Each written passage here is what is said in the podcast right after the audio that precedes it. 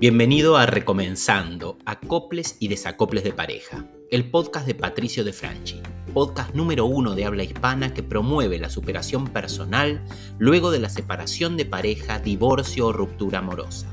Superar a tu expareja, plantearte regresar o simplemente construir una vida feliz es posible y aquí te ayudamos a descubrir cómo.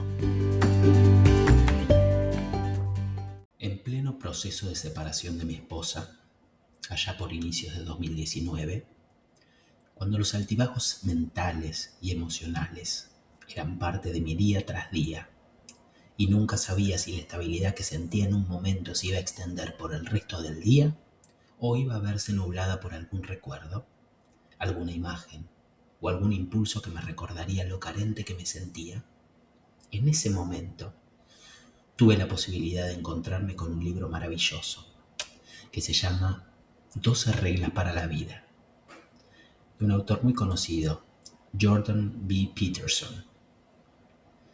Si bien en el futuro trabajaremos conceptos paradigmáticos de este gran texto, quiero compartirte un concepto que cuando lo leí y realmente integré en mi mente y en mi corazón, sentí que toda mi percepción del mundo cambiaría para siempre y que luego de entender ese punto tendría mucho más dominio de mi estabilidad emocional y mental.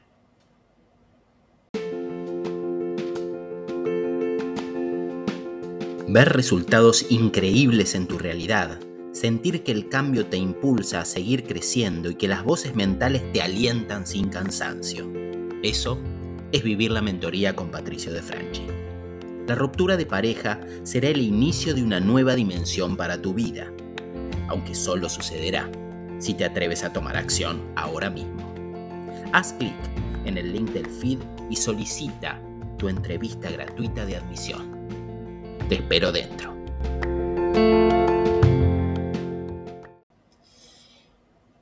Nuestra parte primitiva del cerebro es la que define algo clave en nuestra percepción de nosotros mismos.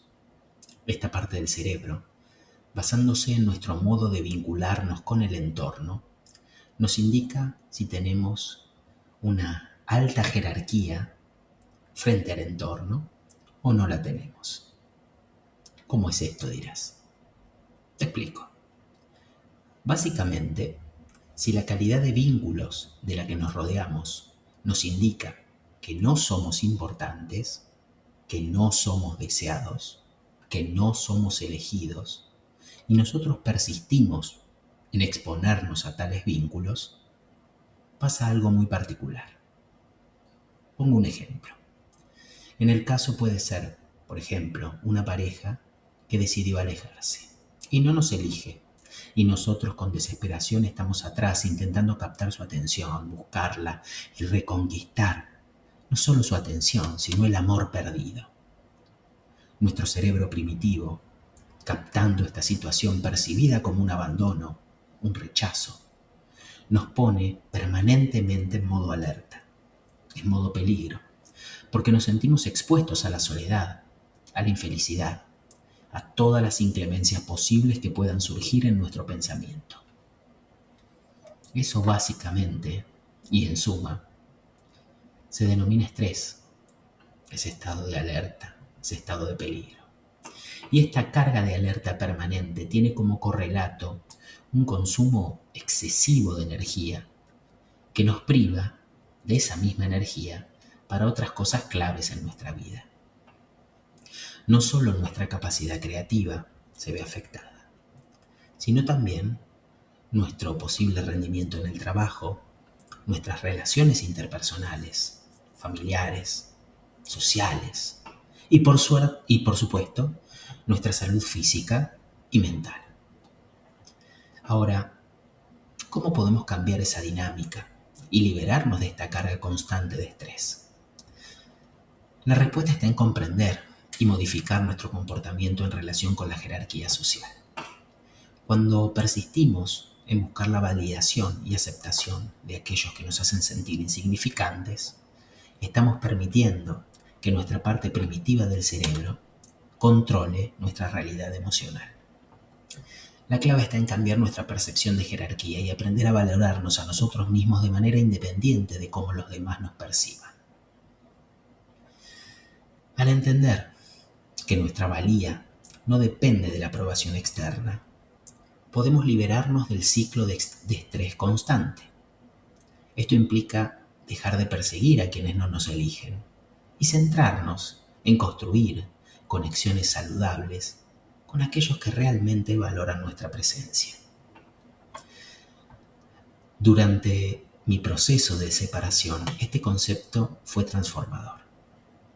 Comencé realmente a priorizar mi bienestar emocional y mental sobre la necesidad de ser recibido nuevamente por mi expareja.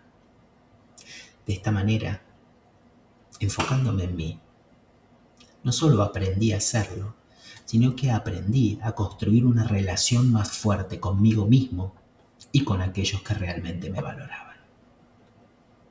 No se trata de cerrarnos a las relaciones o de no esforzarnos por mejorar, sino de la importancia de reconocer y elegir con quienes queremos vincularnos y poner límites saludables. Al hacerlo, podemos liberarnos del estrés innecesario y utilizar nuestra energía de manera más productiva. En resumen, si supiéramos que gran parte de nuestro estrés proviene de persistir en vínculos que nos hacen sentir menospreciados, cambiaríamos la forma en que nos relacionamos con el mundo. Al priorizar nuestra propia valía y elegir conexiones que nos fortalezcan en lugar de debilitarnos, podemos transformar nuestra realidad emocional y mental para siempre. Así que la próxima vez que te encuentres atrapado en un ciclo de estrés constante, pregúntate sinceramente, ¿estoy buscando la validación de alguien que no me elige? ¿O me estoy dedicando a construir relaciones o una relación conmigo mismo que realmente me empodera? Te dejo con esta reflexión para que si estás pensando qué estrategia llevar adelante para captar la atención de tu ex, puedas repensarlo y darte cuenta que no es el mejor camino que tomar en este momento. Enfócate en ti y verás los frutos enormes que te esperan. Te mando un abrazo y nos vemos en el próximo programa. Gracias por escuchar este episodio. No olvides regalarnos un me gusta o incluso si no nos estás siguiendo, pulsa la tecla seguir. Vamos a estar subiendo episodios todas las semanas para seguir en este camino de superación personal constante. Nos vemos en el próximo episodio.